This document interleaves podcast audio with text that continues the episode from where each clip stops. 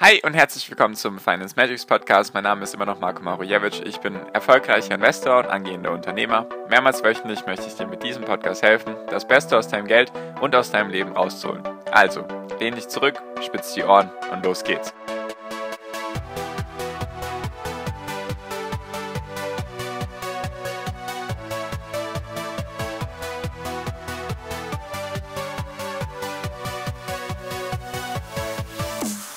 Wie kann man sich auf indirektem Wege ein noch besseres Bild über das Unternehmen machen, in dem man investiert ist? Darum geht es in der heutigen Podcast-Folge. Hi und herzlich willkommen zum Finance Magics Podcast. Wir sind heute bei Folge 413. Und vielleicht hast du dir mal die Frage gestellt, wie kann man denn noch besser in das Unternehmen reinschauen? Wie kann man sich noch besser ein Bild darüber machen, wie es dem Unternehmen gerade geht? Weil eigentlich ist das ja die Krux an der Sache. Wenn man investiert und analysiert, dann möchte man ja wissen, wie steht das Unternehmen da? Hat es gerade aktuell irgendwelche Probleme, wo wird es sich hin entwickeln. Und natürlich kann man das durch die klassischen Sachen sehr gut schon mal anschauen, wenn man sich einfach mal die Bilanz anschaut oder sonstige Zahlen und natürlich auch die Quartalsberichte und so weiter durchliest, dann kriegt man da ein sehr, sehr gutes Gefühl dafür. Natürlich nur, wenn man Bilanzen lesen kann. Das ist ganz klar. Das bringe ich zum Beispiel auch in meinem Coaching bei, falls das interessant sein sollte. Also wie kann man Bilanzen auseinandernehmen, dass man auch wirklich versteht, okay, ist das Unternehmen jetzt heiße Luft oder ist da auch fundamental irgendwas dahinter? Jedoch muss man sagen, dass diese Quartalsberichte immer relativ rückläufig sind. Also das heißt, wenn der Quartalsbericht rauskommt, sagen wir mal, ein Unternehmen hat jetzt die Quartalsberichte vom ersten Quartal oder den Quartalsbericht vom ersten Quartal 2022 rausgebracht und das erst in den letzten Wochen, dann sind da ja schon mal zwei, drei Monate wieder dazwischen vergangen. Also es ist ein rückwirkender Indikator, sage ich mal, weil in den zwei, drei Monaten, besonders jetzt in der aktuellen Phase, kann sich viel verändern. Natürlich gibt es auch da Möglichkeiten, sich das Unternehmen auch im Laufe des Quartals anzuschauen. Auch das bringe ich zum Beispiel im Coaching bei. Da gibt es auch verschiedene Sachen, die man sich anschauen kann, dass man eben ein Gefühl dafür bekommt. Jedoch ist es ja eigentlich interessant zu wissen, okay, wie kann man noch einen besseren Blick reinbekommen in das Unternehmen? Wie kann man sich dann anschauen, wie läuft es in dem Unternehmen? Und eine Möglichkeit, sich das anzuschauen, ist einfach sich anzuschauen, was machen denn die Leute, die jetzt in diesem Unternehmen involviert sind. Ich meine jetzt nicht, dass du hergehst und auf einmal irgendwie bei deinem Unternehmen anrufst und in der Hotline irgendwie fragst, hey und wie läuft's, macht ihr gute Umsätze? Das ist gar nicht der Punkt, sondern dass man sich anschaut, was machen die Insider. Also Insider in dem Sinne, die Arbeiter, also die Leute, die in, die in dem Unternehmen arbeiten. So, jetzt kann man natürlich hergehen und sagen, ja gut, ich habe da ein paar Kollegen, die arbeiten vielleicht bei dem und dem und ich habe da ein paar Freunde, die arbeiten bei dieser Firma. Deswegen kriege ich da immer vielleicht ein paar kleine Informationen mit. Jedoch nehme ich mal an, dass niemand unbedingt jetzt Kontakt in die Führungsebenen haben wird, also die Aufsichtsratsstellen oder in den Vorstand oder zum CEO von irgendwelchen Multimilliarden-Dollar-Unternehmen. Vor allem, wenn es in den USA ist und wahrscheinlich sind auch viele hier in US-Unternehmen investiert, dann ist es schwierig, eben in diese Unternehmen einen Blick reinzubekommen oder in die Führungsebene und so weiter. Natürlich kann man sich auf die Kommentare verlassen. Jedoch, was ist wirklich ein wichtiger Indikator? Natürlich, wohin fließt das Geld? So, das heißt jetzt also, könnte man sich dann nicht ein Bild darüber machen, wenn man schaut, wie viele Aktien werden denn von den Insidern gekauft? In Insider jetzt nicht negativ gemeint, wie es immer irgendwie in der Presse dann gemacht wird mit Insiderhandel, das ist gar nicht der Punkt, sondern einfach nur jeder CEO und Vorstandsmitglied und Aufsichtsrat und wie sie alle heißen, also CFO, CTO, COO und alle anderen, müssen offenlegen, wenn sie Aktien kaufen, natürlich von ihrem eigenen Unternehmen. Das muss das Unternehmen auch relativ schnell veröffentlichen. Das dauert maximal ein paar Tage, dann ist dieser Bericht draußen. So. Und wie kann man sich jetzt darüber ein Bild machen? Weil ganz ehrlich, das Management kann viel erzählen. Jedoch sagt man ja, practice what you preach. Also wenn das Unternehmen oder das Management sagt, ja, dem Unternehmen geht's gut, nur sie kaufen keine Aktien, obwohl die Aktien jetzt gerade runtergegangen sind, dann stimmt wohl irgendetwas nicht. Weil spätestens beim Thema Geld sieht man dann, ob da wirklich was dahinter ist. Weil wenn jetzt das Management sagt, wir haben ein super Quartal und sie kaufen keine Aktien, sie verkaufen sogar vielleicht Aktien, dann ist das für mich kein gutes Zeichen. Wenn sie jedoch sagen, uns geht's gut, der Aktienmarkt prügelt uns einfach nur runter, weil er alles runterprügelt, dann und dann Aktien kauft, dann ist das für mich ein gutes Zeichen. Deswegen habe ich eine Grafik eben über das Verhältnis von den Insiderkäufen, also im Verhältnis Insiderkäufe, Verkäufe und eben seit 2004 bis jetzt.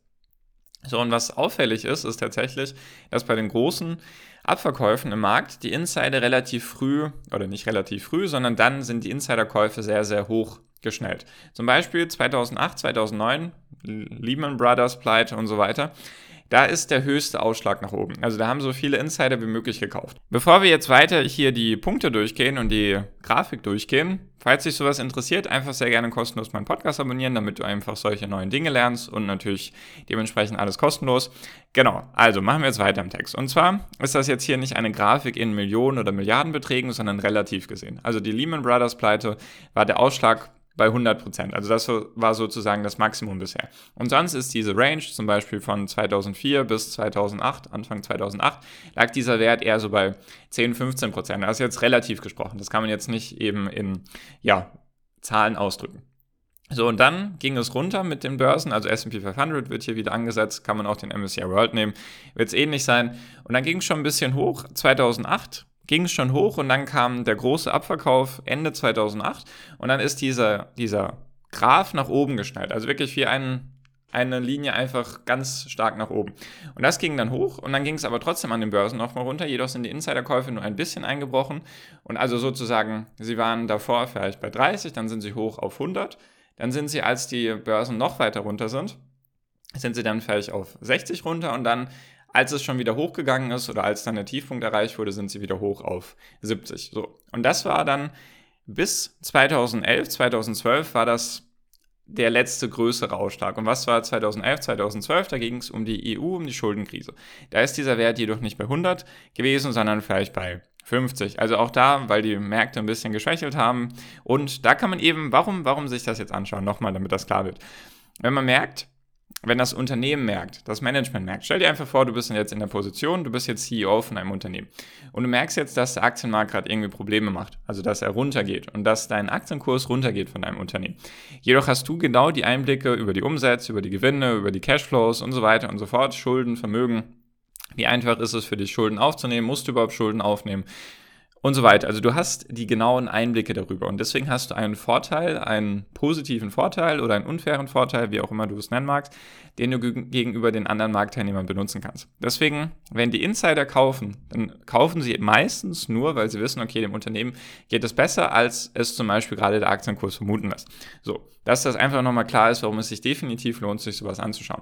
So, und dann ging es weiter dann war wieder nichts bis 2015, 2016. Was war da um den Dreh? Da sind die Industrieländer ins Schwächeln geraten. Also die hatten da ein paar Probleme. Da sind viele Unternehmen aus, nicht sorry, aus Industrieländern, nicht aus Industrieländern, aus Entwicklungsländern meine ich natürlich, sind unter die Räder gekommen. Da gab es ein paar Probleme mit Schulden und so weiter. Und Argentinien ist da, glaube ich, in der Zwischenzeit auch irgendwann pleite gegangen oder irgendwelche anderen Unternehmen. Da ist auf jeden Fall einiges auch nicht gut gewesen und da ist dieser Wert wieder nach oben gegangen. Also da haben Unternehmen, also Insider haben wieder ihre eigenen Aktien gekauft. So, und dann jetzt ein sehr interessanter Punkt und zwar Ende 2018, Anfang 2019. Wer weiß, was da war? Das habe ich jetzt in den letzten Wochen öfters gesagt und zwar war das das letzte Mal, dass die Fed ihre Anleihenkäufe zurückgefahren hat und auch die Zinsen erhöht hat. Das war nämlich Ende 2018, Anfang 2019. Und da merkt man, dass auch da wieder die Kurse runtergegangen sind. Also kann man sich gerne anschauen. Da hat der Nasdaq und der S&P 500 waren da knapp im Bärenmarkt. Ich glaube, der Nasdaq war im Bärenmarkt, der S&P 500 war bei 19,5% vom All-Time-High. Also da war fast ein Bärenmarkt.